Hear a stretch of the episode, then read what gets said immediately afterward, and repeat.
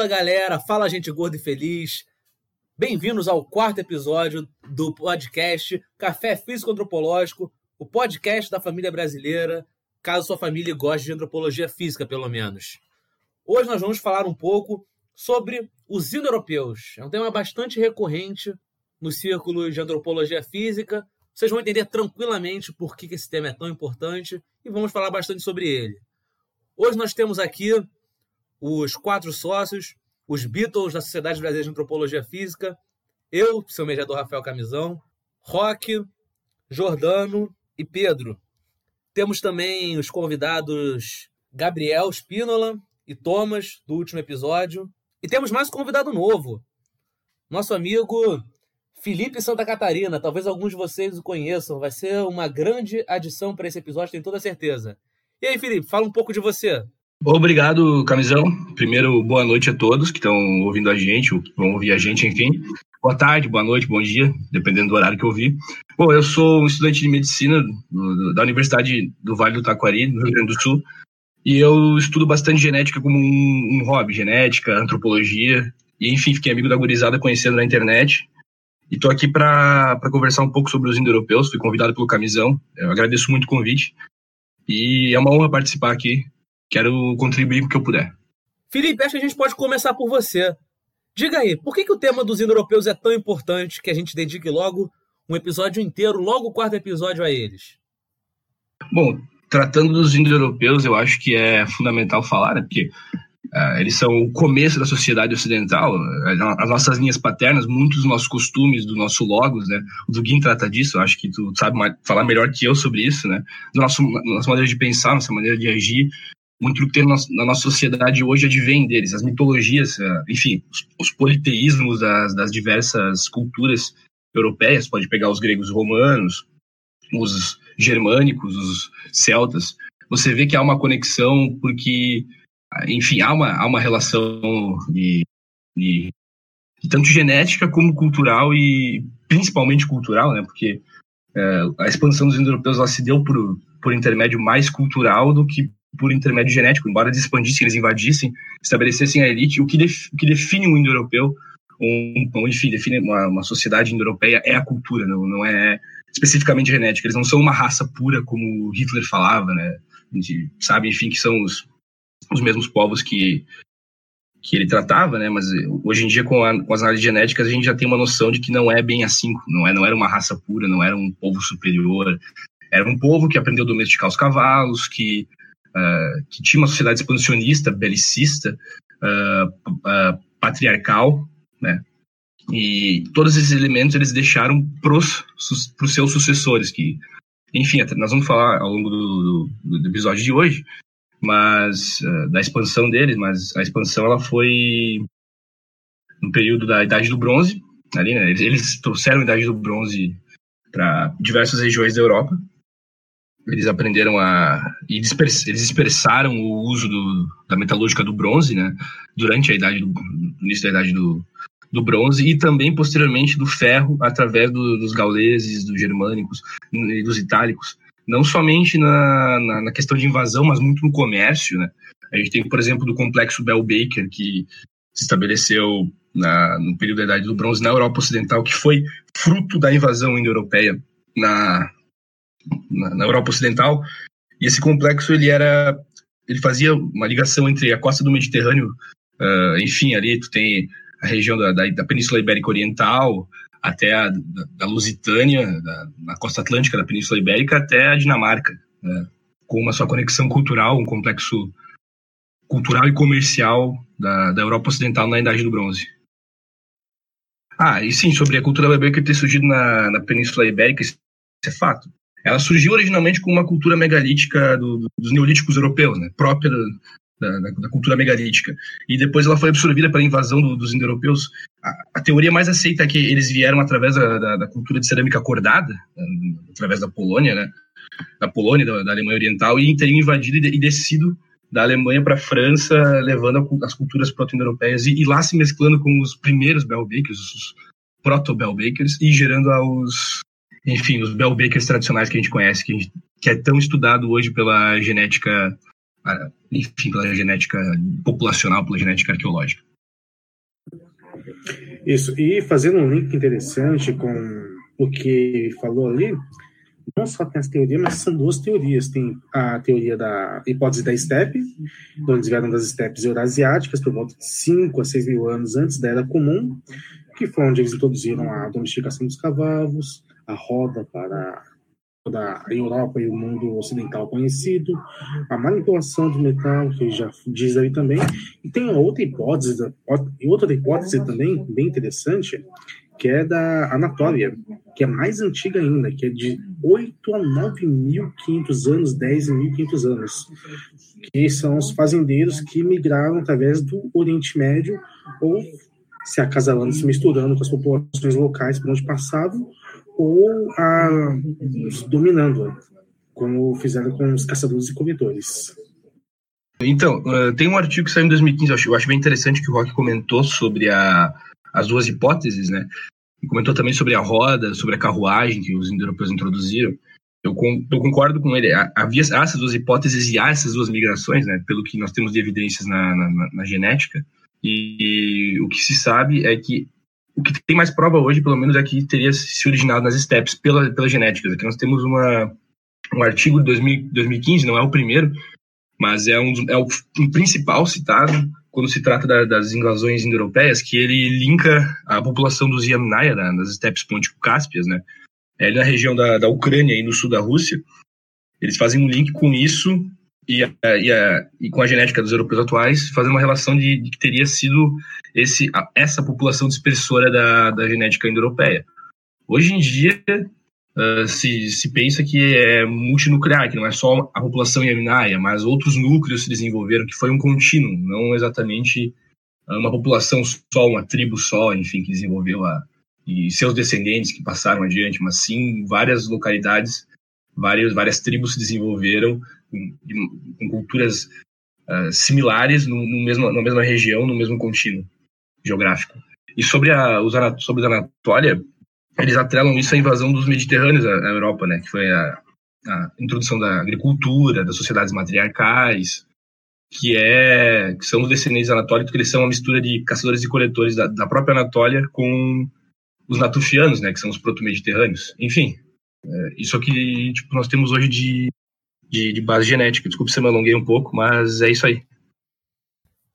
É, de fato, existem diversos modelos é, de como os proto-indo-europeus se difundiram, eu pessoalmente acho muito convincente o modelo que o David Anthony faz no The Horse, the Will and Language, é, o cavalo, a roda e a língua, né, um livro de 2007.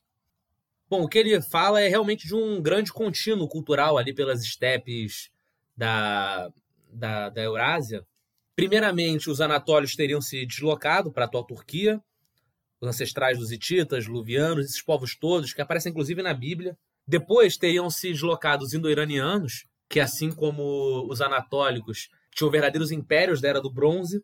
Mas, para os povos que ficaram para trás, figura já seria um pouco menos bélica, digamos assim. Você teria a cultura Yaminaia, né, que a gente já falou, e teria a cultura de Usatsovo, que subiu ali o vale do rio Dniester, essas é, seriam migrações já diferentes e que já começariam a influenciar os povos originais da Europa, os povos pré-indo-europeus, não através da guerra, mas através de uma centralização cultural. Esses povos apareceriam na Europa e ficariam ali bem concentrados em volta de uma figura patriarcal, um chefe de clã, e aquela nova introdução deles da produção de alimentos, do cavalo, da roda, entre outros, outros processos e objetos que eram estranhos para os europeus, teria criado uma influência cultural, digamos assim, soft power, de poder macio. Quanto a, a essa questão da cultura patriarcal, né, aí entra uma questão muito interessante. O Felipe citou o Dugin. O, o Dugin ele é um autor russo, talvez alguns de vocês já conheçam, que escreveu uma série de livros chamada Nomaquia, seria A Guerra das Mentes. E um desses livros ele é dedicado ao Logos de Turan, onde ele diz que uh, os indo-europeus trouxeram uma cultura das estepes para a Europa que se misturou com as formas de pensamento, as ideologias naturais de lá. É, por exemplo, o Logos de Apolo. Aí ele fala é, da questão dos chefes tribais, da tripartição do cavalo, entre vários outros traços culturais comuns aos indo-europeus. E por que, que esse tema ele é tão quente? Bom, porque assim, os indo-europeus não deixaram nada escrito. Eles não deixaram muitos objetos culturais que estivessem tentando contar uma história. Eles deixaram a cultura material que a arqueologia estuda. Então, a cultura deles nós só podemos reconstruir. Existem métodos de reconstrução, não só pela arqueologia, mas também pela linguística. Porque, vejam bem, todos os idiomas nacionais da Europa, com exceção do turco, do finlandês e do húngaro, são idiomas europeus. E mesmo os idiomas minoritários, né, mesmo se você contar com os idiomas minoritários, o único pré-indo-europeu é o basco. Então, mesmo esses outros idiomas, como o turco, chegaram depois. E ainda há várias línguas na Ásia, como o, o sânscrito, o avestano, o persa antiga, línguas muito antigas. Então, quando você começa a reconstruir o idioma original através de seus descendentes, pela comparação entre palavras, você começa a encontrar coisas comuns. Por exemplo, as línguas europeias demonstram palavras cognatas, palavras semelhantes, para roda. Isso significa que os proto-europeus tinham roda. Também a palavra para porta, por exemplo, para citar algo bem específico, ela aparece nas línguas europeias no dual. Ela aparece como um substantivo que indica duplas. Ou seja, os indo-europeus eles tinham portas duplas. E por aí vai. Então vocês conseguem ver a extensão do quanto a gente consegue reconstruir a cultura deles. O problema é que isso tudo é muito impreciso, muito especulativo. Então fica aquela questão: o quanto dos indo-europeus é apenas linguagem que se difundiu por acidente, digamos assim, e o quanto é uma grande potência cultural que se expandiu do Sudeste Asiático até a Irlanda, até a Islândia. Eu acho que seria interessante passar a palavra agora para o Pedro, porque eu sei que ele tem as próprias opiniões dele quanto a isso. Cara, primeiro de tudo a gente tem que passar que eles influenciaram muitas populações. É, eu sei que na internet se tem muito uma, um, uma cultura de memes de que eles destruíram tudo e substituíam populações e tudo mais, mas não é exatamente assim. Eu acho que, pelo menos com o que eu venho estudando, algumas populações sofreram muito mais influências culturais. A gente pode pegar as populações hoje quais pertencem ao grupo R1A, como por exemplo os eslavos e os povos mais ao leste europeu. Eles vão ter tanto uma influência, tanto influência obviamente linguística, falando uma língua de origem europeia, e até certas partes culturais. Eles ainda apresentam uma ligação bem forte aos povos das estepes, como por exemplo podemos citar, por mais que isso possa gerar até um pouco de, de confusão, uma certa semelhança com povos da, da turcos, povos um, urálicos e etc. Agora, quando nós vamos movendo mais ao ocidente, mais ao sul da Europa, o norte da Europa, a influência, ao meu ver, ela vai perdendo a, o peso cultural e adquirindo mais um peso realmente linguístico. Talvez mantendo a, a força na questão da religiosidade, da organização familiar, que isso é algo muito forte entre os europeus, o patriarcalismo, a figura paterna como dominante dentro da família. Mas quanto mais ao sul, mais vai tendo um aspecto propriamente linguístico, ao meu ver. Então, sobre isso, a questão do, do, do, na Europa, a gente vê alguns aspectos culturais indo-europeus, a questão do patriarcalismo, na verdade, ele não, não, não foi uniforme no sul da Europa, né? Por exemplo, na Península Ibérica, ele, ele só chega com mais força com os romanos e depois os todos, né? e os suevos. Mas, por exemplo, na, na Península Itálica, os próprios romanos eles mantiveram de uma maneira extremamente forte a questão patriarcal tanto que a vida romana a família romana ela era centrada na figura do pater familias né e todo o sistema político era, era romano ele era centralizado em patriarcais, tanto na época é, da monarquia, quanto na época senatorial, quanto na, na, época imperial. Então, na verdade, a gente vê que na maioria da Europa, eles, o que eles mais levaram foi a religiosidade. Os panteões pré-cristãos europeus, quase todos são descendentes dos, dos panteões, do panteão indo-europeu. E também a questão da, da civilização patriarcal chegou é, muito longe né, na, na, Europa. Também uma coisa interessante, na verdade, era um pouco, muitas vezes assimilador. Existe inclusive evidência genética disso. Por exemplo, existem haplogrupos europeus que anteriormente à expansão indo-europeia eles foram se expandiram para as estepes e nos países tanto da Ásia de origem indo-ariana quanto nos países indo-europeus, né, os países da Europa, eles têm, pelo menos em, em alguma quantidade, até hoje, esses haplogrupos que não poderiam ser originários, propriamente dito, do, dos, dos proto-indo-europeus, do povo da estepe. Então, é um povo que assimilou. Outra coisa são, são alguns haplogrupos que têm uma dispersão é, por todo o continente europeu, por na verdade, por toda. Eh, que, que mostra que eles estavam ali desde o início da expansão europeia. Então, tanto eles, eles absorveram ao entrar na Europa, mas também muito antes. Então, era uma cultura que tinha esse viés de assimilação. Eles, na verdade, o modelo de conquista deles se mostrou até em impérios descendentes deles.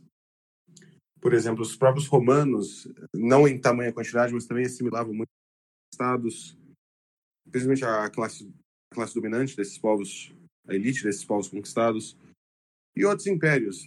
Até na idade, no, já na Idade Moderna, com o Império Espanhol, o Império Português, houve uma certa assimilação, principalmente no Império Espanhol, da elite dos povos indígenas. Tudo isso no mesmo, no mesmo modelo conquistador dos indo-europeus. Talvez esteja indo um pouco longe mais com a, questão de opinião, mas acho que os fatos eles permitem que nós façamos tal associação. Muito interessante ver como a história da Europa ela mudou completamente o rumo a partir dessas invasões indo-europeias. Nenhuma outra migração para dentro da Europa é, posterior aos primeiros europeus teve tanto impacto cultural, linguístico e também genético nos europeus. Então, talvez seja o componente mais importante culturalmente e talvez até geneticamente. E nós podemos ver, inclusive, que as linhagens europeias originais mesmo do povo da estepe ainda, ainda estão, não somente são as, nos uniparentais, são as mais predominantes na Europa, mas também são predominantes na, nas elites europeias até hoje, na, nas famílias nobres, na, em toda a aristocracia, né, as famílias reais. E isso é uma, uma, uma marca de como eles, eles chegaram conquistaram da maneira deles, assimilaram os, os povos que já existiam lá e até hoje são os descendentes deles que majoritariamente governam o continente, também por consequência as Américas. Aí sobre fala sobre essa questão de assimilação cultural do, dos povos conquistados feito pelos pelos indo-europeus.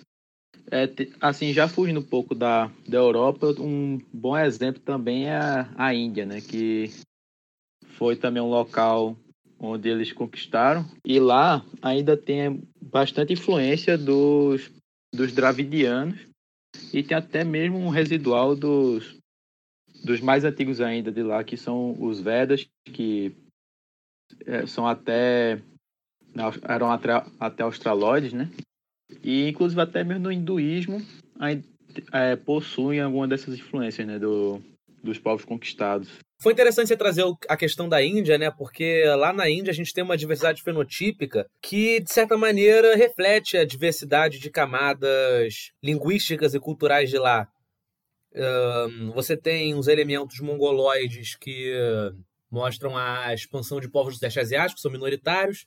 Você tem elementos australoides, ligados aos povos pré-dravidianos, elementos indígeos ligados aos povos dravidianos e bem diluídos elementos irânicos, que indicam os mais antigos dos, dos invasores indo-europeus, né? na, na, na questão de antropologia física é bem interessante a gente trazer para essa questão do fenótipo. É até interessante assim destacar que né, sobre essa diversidade tem até assim é, por assim dizer tem é, fatores que que faz com que essa diversidade seja grande. Primeiro é a questão das regiões, né, que assim há uma variação regional bem grande que na parte leste tem mais uma influência mongoloide, no sul a influência Veda ainda é muito grande, né, o componente australoide. E assim, na, no norte, né, já fica mais caucasiano, né, seja o componente dravidiano, seja o indo-europeu. E o outro, é, o outro fator é a questão das castas. Né, que nas castas não é apenas uma hierarquia social apenas, mas também tem a questão da, da mistura, que não podem se misturar mesmo quando há uma ascensão econômica da casta mais, mais baixa. Daí, até hoje, você vendo os brahmanes, que, são a, que é a casta mais alta dos, dos religiosos, né, dos sacerdotes hindus, é, eles são mais indo-europeus do que os demais, né? Inclusive até no fenótipo dá para ver bem isso. Já quem é das mais baixas tem, os, tem mais componentes né, desses pré-indo-europeus da, da Índia, né? seja dravidiano, seja, seja Veda ou, ou qualquer outro povo ali na, é, mais antigo. Né? Sem contar que ali na região do norte, corrijam-me se estiver errado, temos os indo-arianos, também talvez sejam alguns dos mais importantes. Ah, também descendentes direto dos proto-europeus, acho que até hoje. Se não forem junto com o pessoal da Ossétia, que são diretamente os descendentes dos proto-europeus, mas ali na região do Tajiquistão também, é, Turcomenistão, temos muita influência deles, principalmente genética, até hoje, mesmo com a influência mongolóide, e temos até vestígio do, de indo-arianos se juntando à linha de frente do exército Uno.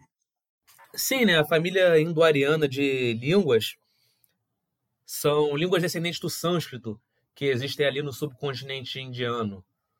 Uh, são descendentes da, daquela emigração de indo-iranianos para fora das estepes eurasiáticas bem no comecinho.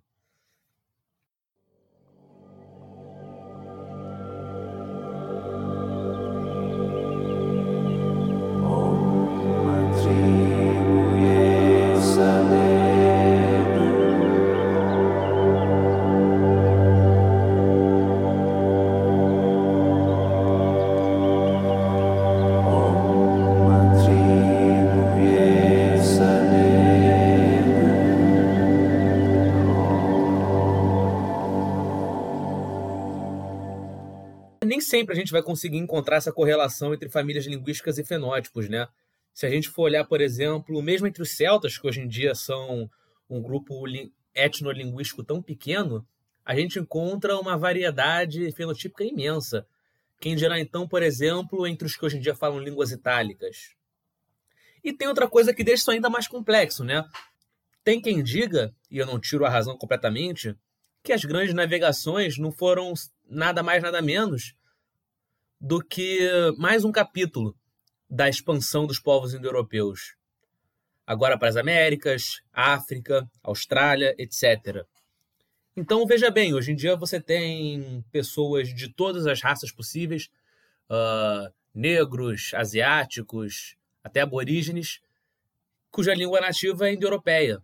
Isso não é inédito na história da humanidade, isso aconteceu no passado.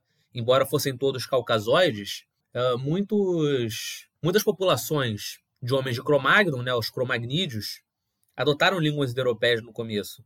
Como é que fica essa diversidade tão grande entre línguas e fenótipos? Uma coisa interessante é, é lembrar que é muito mais fácil transmitir uma cultura e uma língua, né, a língua sendo parte da cultura, do que transmitir somente genes.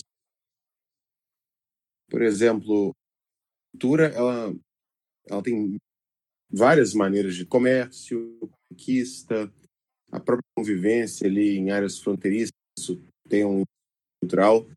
Todas essas coisas interferem. Então, na, nas Américas, por exemplo, na Austrália e lugares, e até em parte na Europa e na Ásia, isso, a cultura e a língua, ela sempre se, elas sempre se espalharam. Porém, já a genética, ela precisa de uma convivência maior. Geralmente, ela vem com uma conquista que a genética se espalha, domínio.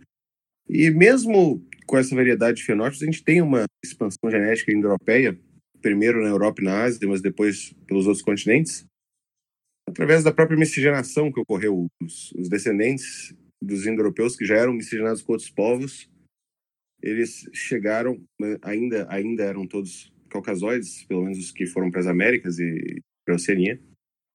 Eles eles chegaram e misturaram com tanto povos que eles levaram para as Américas, como os negros, quanto os povos locais ali, sejam os, os, os nativos americanos, ameríndios, talvez também os, os, aborígenes em menor escala. Então isso isso cria uma diversidade enorme de fenótipos, não somente fenótipos preexistentes desses povos, mas também novos fenótipos criados pela, por essa mistura genética. E é claro, essa mistura genética se torna muito mais fácil pela expansão cultural e linguística porque é muito mais fácil que, que, que, que haja ambiente para essa, essa mistura ocorrer se ambos já estão inseridos num, num contexto similar, né? pelo menos uma certa assimilação cultural já existe. É bem interessante trazer o, os dados de haplogrupo no Brasil, né, que a haplogrupos paternos, no caso, que a influência europeia é absurda, né?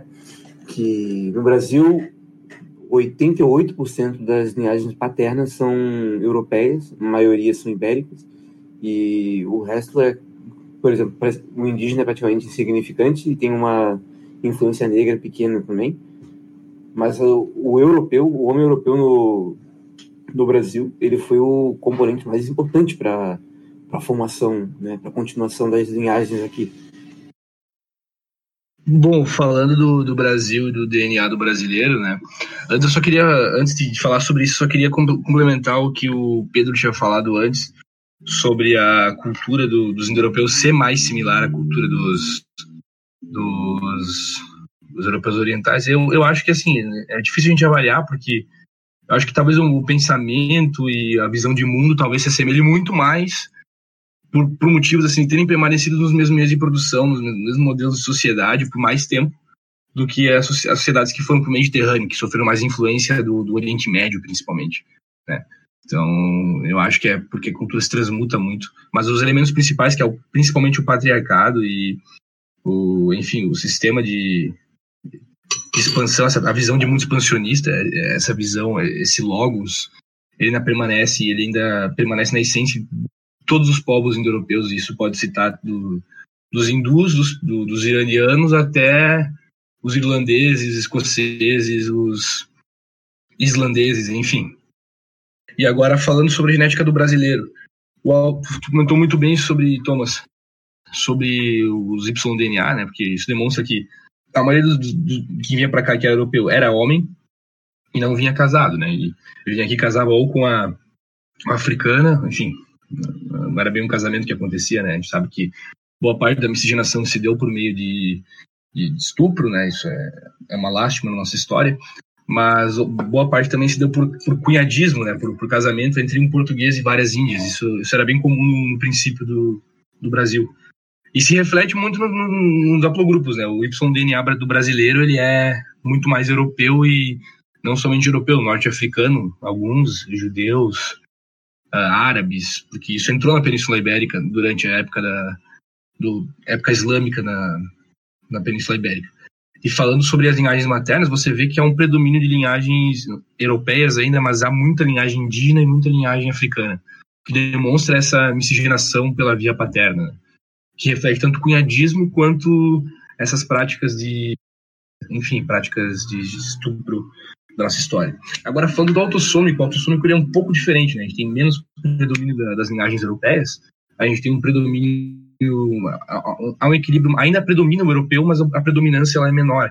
Ela é maior em algumas regiões como o sul, que você tem capitais como Porto Alegre, que chegam a 81%, Florianópolis, que é 78%, Curitiba, que é 75%, né, que são, são capitais, são cidades de grande porte, mas no interior você encontra, você encontra pessoas com uma, uma, média assim, da população com uma genética mais europeia, enquanto no norte do país você encontra os menores percentuais, porque há um predomínio do, do componente indígena né, né uh, em, em, relação a, a, outras regiões. Blumenau 95, mas isso aí é por autodeterminação, né? Importante. Tipo, uh, muita gente se identifica como de, uma determinada etnia, né, seja, enfim, pardo ou, ou branco, que acontece mais, e acaba não sendo dessa, dessa determinada etnia, por, enfim, uma pessoa que é, por exemplo, parda se identifica como branca em uma região e é vista como parda em outra, é vista como negra em outra. Isso acontece muito no Brasil por conta da miscigenação e, e varia muito como a pessoa é socialmente vista, né? Que levar isso em conta. Mas, tratando de genética, tem um estudo aí interessante, que talvez tu possa linkar, que fala sobre as, as, as diferentes regiões. Se eu não me engano, é o estado brasileiro que menos tem uh, proporção de, de genes europeus, se eu não me engano, é o Maranhão. Agora, falando disso com os indo-europeus, é, bom, a maior parte dessas, dessas linhagens do, que vieram para cá por via dos europeus, elas são de origem indo-europeia, né, mano? Por ser as linhagens dominantes no, na Península Ibérica. Os ibéricos eles não, não têm uma, um DNA autossômico, né? O DNA autossômico eles são os 44 cromossomos uh, autossômicos, os sexuais, que é o X e o Y. Nós estamos falando no caso de linhagem Y antes, e de autossômico. Essa é a diferença, é importante né, explicar para quem não entende. E o eu estava falando sobre o, o autossômico do, dos ibéricos ter ser menos indo-europeu, né? eles têm cerca de um quinto a um terço do DNA deles oriundo dos indo-europeus, enquanto as linhagens paternas chegam a 80%, em algumas regiões 60%, no geral. Então, esse, essa, esse, esse, tanto esse DNA autossômico quanto esse DNA Y, ele veio para o Brasil por via dos portugueses e dos espanhóis em menor escala, italianos, enfim, e se tornou se tornam linhagem, as linhagens paternas predominantes hoje no, no Brasil, como o Thomas bem demonstrou. Acontece que existem linhagens em Portugal que, e Espanha que não são originalmente indo-europeias, apesar de muitas terem vindo com, com povos indo-europeus pela assimilação, mas a única linhagem não europeia e não associada com a imigração europeia seria o haplogrupo E na subclade M81, que é associado aos berberes, mas a, a distribuição dele na Península Ibérica sugere que ele não veio com a expansão islâmica, que na verdade ele fazia parte de um contínuo na época da cultura megalítica, antes das invasões indo-europeias, tanto que ele é mais comum no norte, até em áreas pelos muçulmanos. Também tem questão de que os muçulmanos eles foram expulsos, expulsos da Ibérica, junto com muitos ibéricos. Né? E o cluster Ibérica ele vem de leste a oeste, porque a como a população ibérica havia sido assimilada pelos muçulmanos, eles foram quase totalmente expulsos na, na Reconquista por Marrocos. Igual existe aquele mito que muitos judeus ibéricos vieram para o Brasil, na verdade vieram pouquíssimos, a, a mentira, a maioria foi para Marrocos, para a Turquia, para a Grécia, até para a Holanda e, e para a Inglaterra, e até para a colônia de São Tomé. Mas vieram poucos aqui. Então, na verdade, é, é só retificando isso, mas, de fato, é, boa parte das, das origens portuguesas e, e espanholas são dos, dos uniparentais, principalmente o Y, são de origem indo-europeia. E se nós contarmos populações que chegaram com os indo-europeus, né, e que foram assimiladas, algumas ainda nas estepes antes da expansão indo-europeia, é um número maior ainda seria de origem indo-europeia. Com o que tu comentou, Spino, eu acho que é muito, muito válido, e eu acho que, tipo assim, tratando dos indo-europeus, a gente pode tratar até que, até que, uh, que esses haplogrupos assimilados nas steps, eles são dos, dos próprios indo-europeus originais, porque fica difícil dizer qual haplogrupo é realmente o indo-europeu, ou se há um haplogrupo realmente indo-europeu, porque é um contínuo, sabe, de, de, uma mescla de vários povos, de várias culturas, não uma, uma população homogênea, tanto que fenotipicamente, pelos estudos que eles têm, que eles captaram pelos genes, você tinha gente loira, tinha gente morena, tinha gente de olho claro, gente de olho escuro. Uh, eles tinham a pele caucasiana, né? geralmente tipo 2, mas existiam indivíduos que tinham tipo 3 e tipo 1. Uh, mais raro, claro. Mas havia uma variedade tanto fenotípica quanto uh, de, de considerável. Né? O R1A, o R1B, o EV13 são haplogrupos associados aos indo-europeus quase que exclusivamente. Assim, existem outras linhagens, mas elas não se propagaram. Agora, tem linhagem de J2A, tem linhagem de G2A, eh, tem linhagem de Q, né, que são haplogrupos que não são associados aos indo-europeus originalmente, mas que existiam indivíduos dos primeiros indo-europeus que eram desses, desses haplogrupos. Só comentando. É importante a gente não cair em nenhum fixismo, né? Pensar que existem coisas propriamente indo-europeias, porque existe uma fotografia histórica totalmente acessível hoje em dia, que a gente pode falar, isso são os indo-europeus. Evidentemente, os povos antigamente não tinham a mesma mobilidade do que hoje em dia, mas eles também não eram estáticos. No período do Império Romano, é, dois mil anos atrás, você tinha é, celtas na atual Turquia, gregos na atual Síria, Egito, é, povos parentes dos iranianos, né? Os citas e sármatas na atual Ucrânia. Então existia uma variedade muito grande de fluxos populacionais que gerariam uma variedade de genes, de idiomas e por aí vai. Um exemplo interessante disso são os povos germânicos, né? Uh, na propaganda nazista, os povos germânicos eles eram apontados como indo-europeus puros. Uh, na terminologia da época, arianos puros tinha essa confusão entre arianos e indo-europeus, né?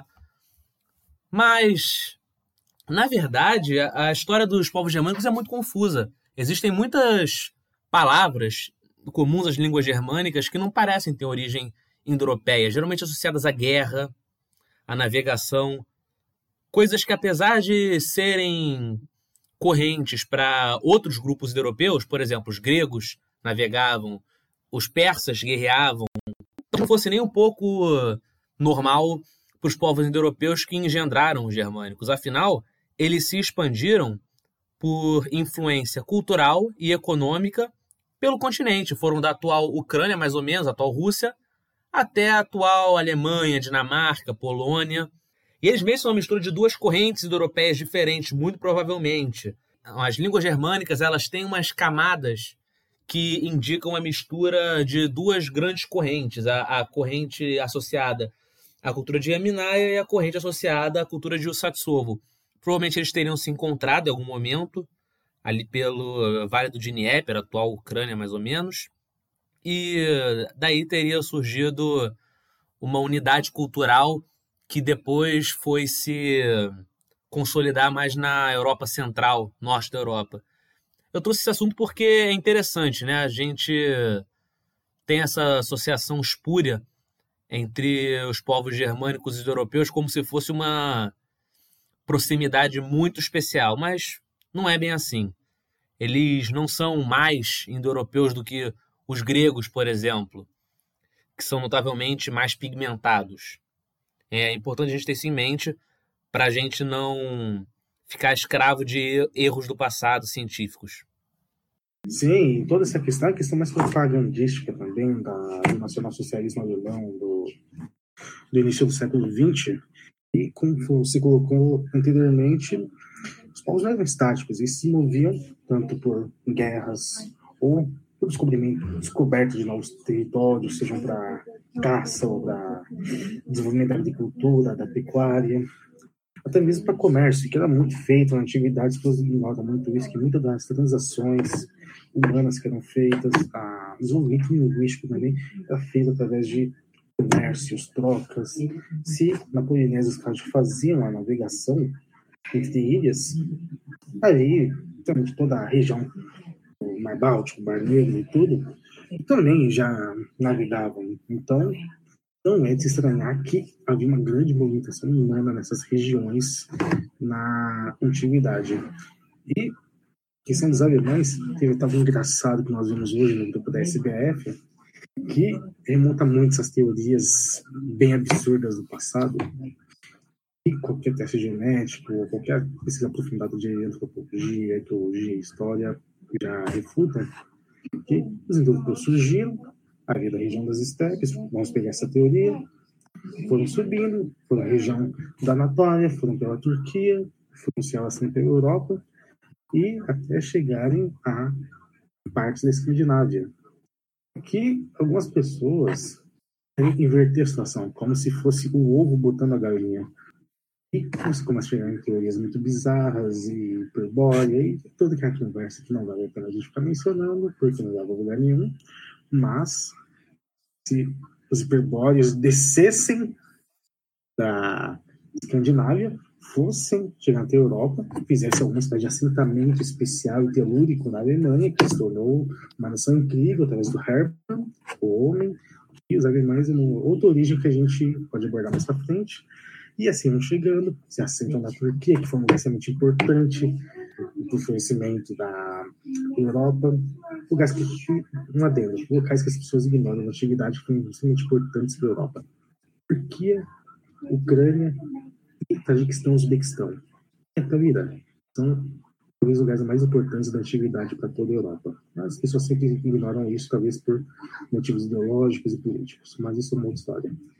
Então, as escandinavas vão descendo e chegam até aí, Oriente Médio, parte da África e até mesmo China, onde alguns dizem que foram eles que introduziram metalurgia e política e filosofia e vocês já viram que não chega a lugar nenhum isso. É, sobre essa questão da, da heterogeneidade dos proto-indo-europeus, dá para fazer até uma comparação né, com, com um tipo de indo-europeu que, inclusive, é importante para a nossa formação né, do Brasil, são os celtas. Né? E os celtas, eles também são assim, né? eles são um povo bem heterogêneo, espalhado por vários lugares da Europa, né?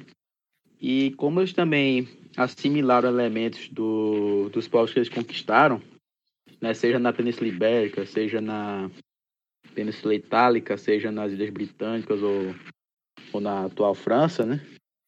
É, eles também se diferenciavam até mesmo na parte cultural, embora tenham, obviamente, vários elementos comuns.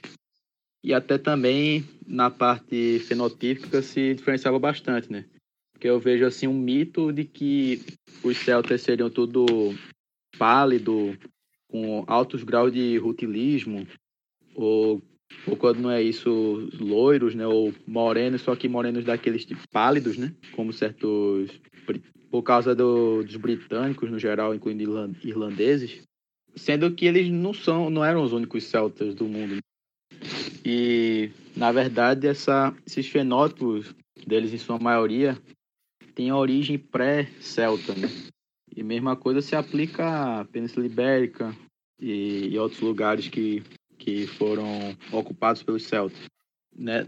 Daí, e até mesmo na parte cultural, você vê na Península Ibérica, há elementos culturais é, dos paleo-hispânicos que foram assimilados pelos celtas. E assim vai, a mesma, aí a mesma coisa, né? Já que é para comparar, aconteceu com os indo-europeus. Né? E aí daí surge né, esses mitos de ah, os indo-europeus tinham fenótipo de um tal tipo, eram como os germânicos hoje. Quando na verdade não é bem assim. Eles, eles eram muito diferentes entre si, então fica até complicado dizer quais eram os, os fenótipos né, deles.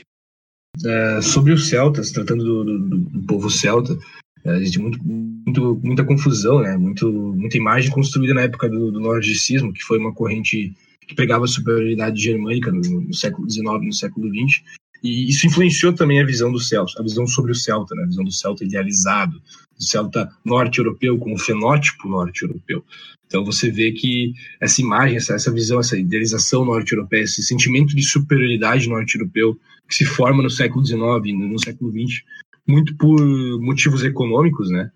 É, isso perdura dentro da, da, do imaginário popular. A gente vê na internet o pessoal em grupos com, com, com o advento da, dos testes genéticos, em fóruns, principalmente na gringa, uh, tentando correlacionar essa, essa influência celta uh, exclusivamente aos britânicos, tentando criar uma raça céltica ou uma visão de, de povo celta unificado. Isso é uma besteira completa, é um absurdo completo. Os celtas eles tinham uma variação é, fenotípica gigantesca. O, pró o, próprio, a própria origem dos celtas ela é, no, ela é na, na, nos Alpes, na Europa Central, né?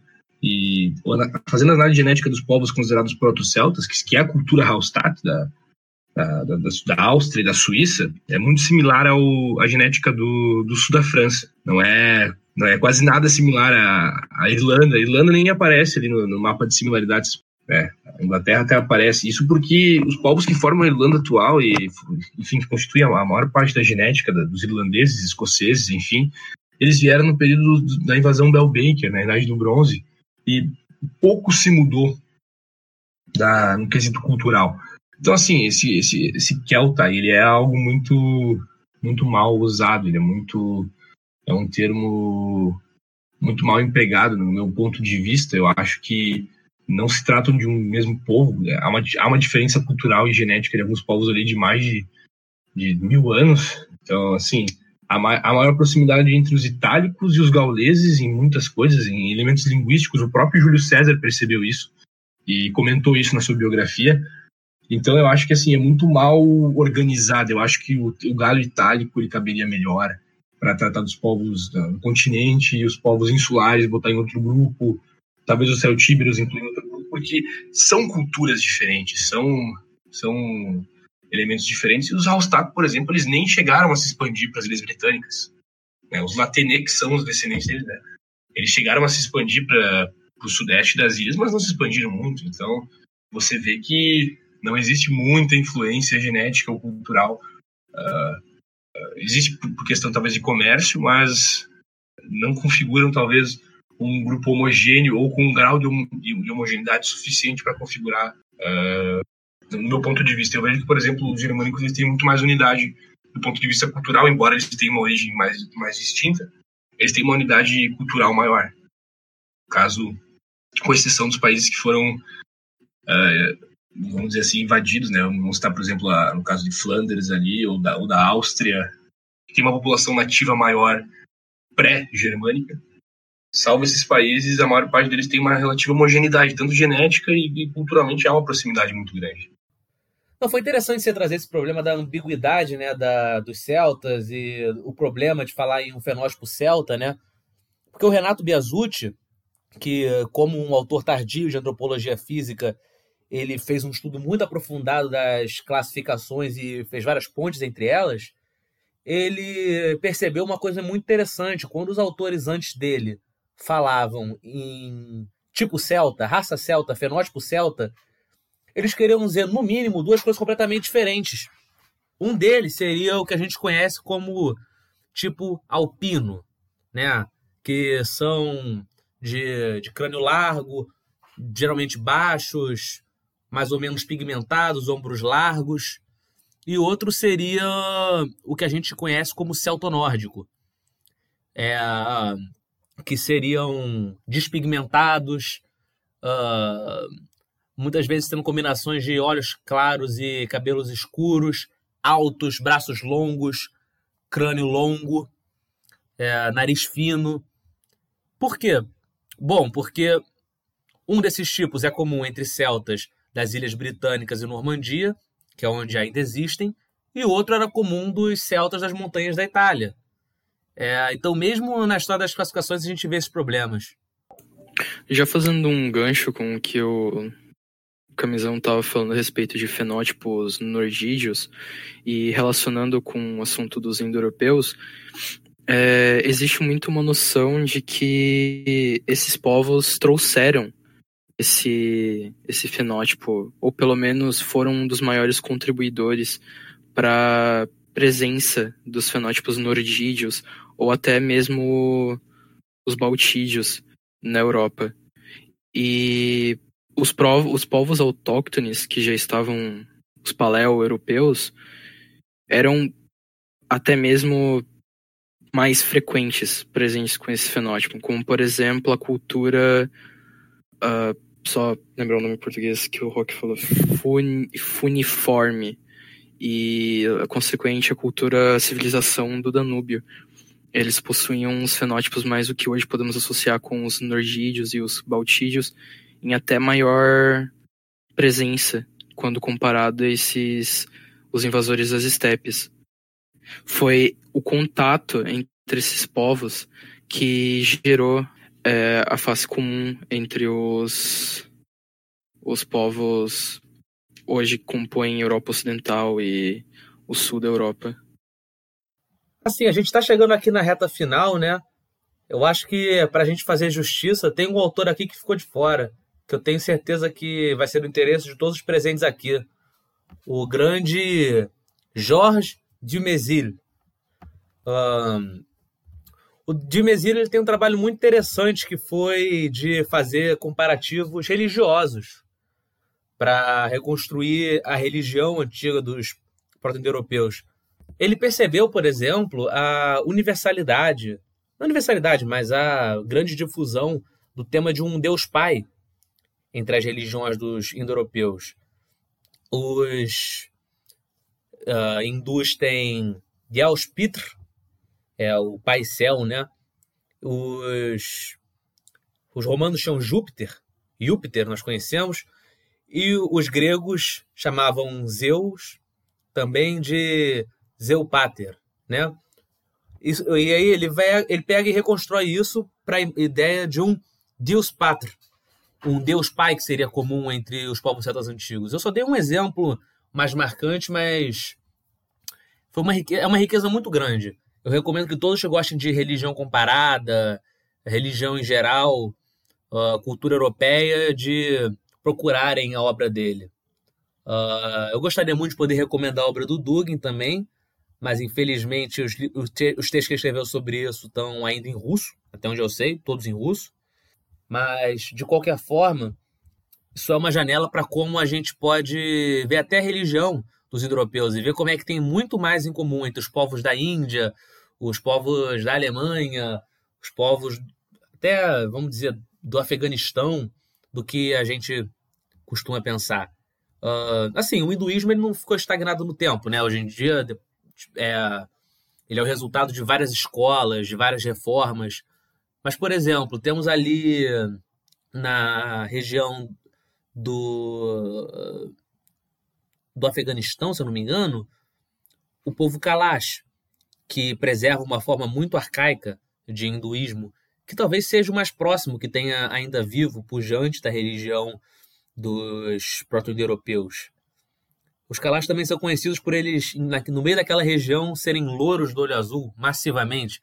Não são os únicos louros do olho azul na região. Nós encontramos até entre os pastuns muitos louros de olho azul, até mesmo, ou curdos aqui mais perto da Europa, ou bem raramente até mesmo na Índia. Uh, e aí a gente vê como é que a, a difusão dos indo-europeus levou uma complexidade fenotípica, uma complexidade racial, claro, para todas as regiões do planeta. O que não significa que os indo-europeus eram todos lourinhos. Isso também não está certo. Os áreas, né, os realmente os que são chamados mais formalmente de arianos, os que seriam os descendentes dos proto-europeus que invadiram a Índia, uh, eles são descritos nos Vedas como tendo a pele com cor de aveia.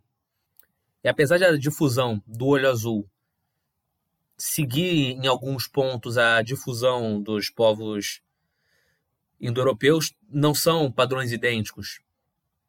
Certamente eles difundiam também muitos fenótipos escuros mediterrâneos por aí. Uma da, das traços religiosos que eu queria, que eu percebia em comparação com reconstruções de religiões paleoeuropeias é a respeito dos rituais crematórios. Entre os caçadores-coletores ocidentais e até mesmo os os fazendeiros do Neolítico, eles tinham muito costume de, de enterrar os corpos ou simplesmente jogar eles em, em, certas regiões. A parte de só deixar os corpos em certas regiões mais relacionado aos uh, os caçadores-coletores e a parte de fazer covas em massa ou algo relacionado mais aos povos do Neolítico. Enquanto os indo-europeus, eles tinham muito mais um cuidado a respeito disso, por exemplo, uma das, uma das coisas que muito marca a cultura indo-europeia original, entre aspas, é a questão dos kurgans, uh, os morros onde se enterravam pessoas importantes para a sociedade, ou até mesmo a questão da cremação, ou como algo até mais exótico, o que acontece entre os Zoroastras, é, uh, com os, os enterros nas torres de silêncio, onde o corpo é consumido pelo tempo, basicamente. Mas é essa noção de quando o ser morre, ele precisa, em tese, sumir. E eu acho que isso é um aspecto meio interessante em contraste com as, os povos que já estavam na Europa ou os povos em que os indo-europeus entraram em contato. Sobre a difusão do cabelo loiro e do, olho azul, que eu acho bem, também interessante, eles se desenvolveram, tanto os cabelos claros quanto os olhos, os olhos claros, eles se desenvolveram em populações diferentes. Os olhos claros eles eram comuns nas populações mesolíticas, a partir do mesolítico, do final do paleolítico para o mesolítico europeu, passou a ser o padrão comum na população europeia. Eles tinham uma pele escura, tá? O primeiro europeu, o caçador e coletor do, do paleolítico do mesolítico europeu, salvo algumas regiões na Europa Oriental, na Escandinávia, nos países bálticos, ele era de pele escura, de olho azul e de cabelo escuro. E ele tinha as feições similares aos Cro-Magnons que nós temos.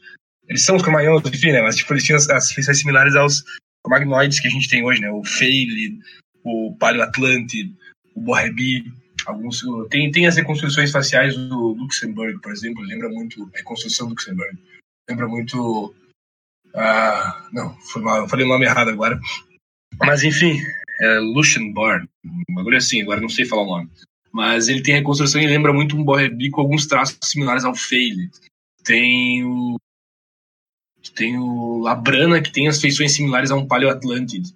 Então, as feições elas são muito similares às cromagnoides que a gente tem, só que a pigmentação é diferente do que os antropólogos antigamente achavam.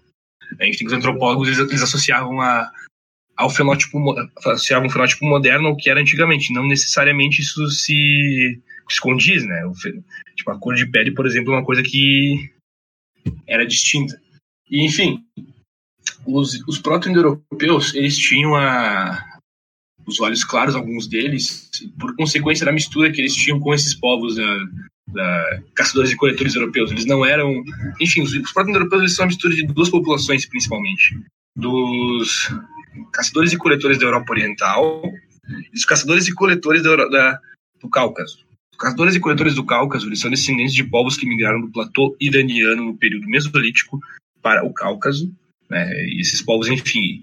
E, e, os caçadores e coletores da Europa Oriental são a mistura entre caçadores e coletores da, da, da Europa Ocidental, que eram os cromagnons, esses morenos de pele de, de olho claro, de pele escura e olho claro, e os caçadores de mamutes das estepes, que são os Ancient North Eurasian, é, Eurasian, na, é, que dão, eles dão um nome na genética, nas pesquisas genéticas sobre. E esses caçadores e coletores de mamutes, eles, lá que se desenvolveu a pele clara e os cabelos claros. Não que todos tivessem, mas lá começou a desenvolver a, a, as mutações que posteriormente nas populações descendentes deles foram se manifestar em fenótipo. E nessas populações, no caso nos, nos Eastern European Hunter and Gators e nos caçadores e coletores dos. Eu falei em inglês, me falo em português a outra. Caçadores e coletores do, do, do Cáucaso, que também são descendentes do, do, dos, desses caçadores de mamute da Sibéria, eles vão se, eles vão se juntar e vão formar a população proto-indo-europeia, que tem uma, uma, uma, variedade de fenótipos. Né? Esses, esses caçadores de, de, de, coletores do Cáucaso, eles tinham uma influência mediterrânea no DNA. Então, eles já. Então, eles, levaram alguns fenótipos já do Mediterrâneo também para as estepes. Né? Eles, eles, chamam de caçadores do. Perdão, caçadores não, agricultores dos Montes Agros. Né? Essa influência mediterrânea que existe nos proto-indo-europeus. E, posteriormente, toda esse, essa mescla de, de, de populações dá origem ao contínuo das estepes, né? que é os Yamnaya, os, cord, os cordados da, da Polônia e da, da Alemanha, dos países bálticos. E é importante frisar que, culturalmente, esses caçadores e coletores da Europa Oriental, que eu citei antes, né, que eram os, os famosos ZHG, eles tinham a cultura, a língua similar dos valgurálicos, enquanto os caçadores e coletores, caçadores de, perdão, os caçadores do, do Cáucaso tinham a cultura similar à dos curitas e dos povos iranianos, pré-iranianos, antes, antes, da invasão iraniana no Irã. Um fato curioso é a difusão da, da cannabis nas sociedades indo-europeias uh, do, do, Oriente, né, teve a difusão através da, das estepes orientais. Uh, existem registros de fósseis, plantas de cannabis enterradas com membros da, das elites de algumas dessas sociedades indo-europeias, das estepes orientais. E fato é que a difusão da cannabis se deu por intermédio do comércio, se, registrou a primeira vez o uso da cannabis como uma planta medicinal através do comércio desses povos com os chineses. É, foi, foi, registrado na China, que, que, foi, que se foi adquirido através do, do, comércio com esses povos, ou se, enfim, se é teorizado sobre isso. E também se há registro de uso da, da, da cannabis, tanto na, na cultura persa, né, e posteriormente se difundindo uh, para a cultura árabe, principalmente através do hashish, e nós temos o, também na cultura indiana, na, na cultura hindu tradicional é, com o bag, que é feito a partir das, das, da, da, flor de, de cannabis. É sobre os Ancient North Eurasian. Eles não foram assim, eles não são influência apenas dos europeus, eles também influenciaram na genética dos ameríndios, né? Principalmente dos mais arcaicos, que são é, que, que da América do Sul, né? E, inclusive, sobre essa questão dos cabelos louros, é você vê nos foguídeos, né? Nos nativos da Terra do Fogo, que hoje, infelizmente, estão praticamente extintos, né? Quase não existem na forma pura, entre aspas. Né? Mas há alguns que, que eram loiros, né? Que é algo bem interessante porque ninguém imagina, né? Um, um ameríndio loiro.